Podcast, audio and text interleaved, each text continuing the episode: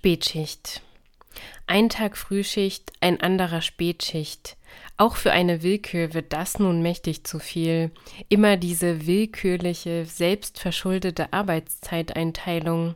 Sie glüht auf in einem roten Blutkreislaufkostüm. Sie ist ein Promoter für Blutspenden, die ohne Diskriminierung jeglicher Menschengruppen ermöglicht werden sollten. Sie ist jetzt die einzige im Büro, ganz alleine. Karma hat schon lange Feierabend und alle anderen sind irgendwo, nur nicht hier im Büro. Was bleibt also noch am Ende der Woche? Ein Paket ist noch übrig. Was soll Willkür schreiben?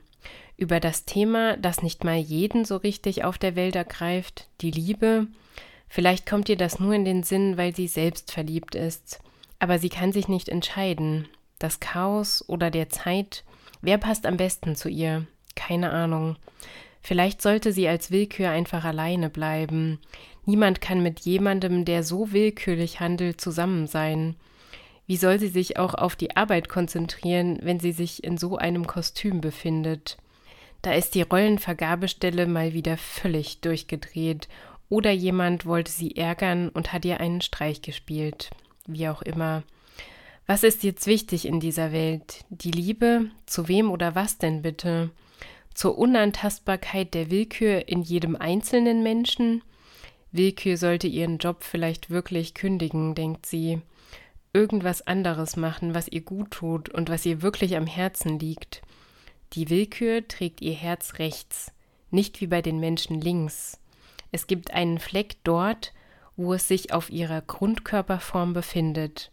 Diese Form hat noch nie jemand gesehen, außer ihr selbst. Was soll sie am Wochenende überhaupt machen? Mal ausruhen? Den ganzen Kollaps, der gerade auf der Welt ist, einfach hinter sich lassen? In den Urlaub fahren? Nein, eine Willkür geht nie zu Ende. So fühlt es sich in ihr an. Sie hat sich morgen einen Termin beim hauseigenen Psychiater des Bürokomplexes geben lassen.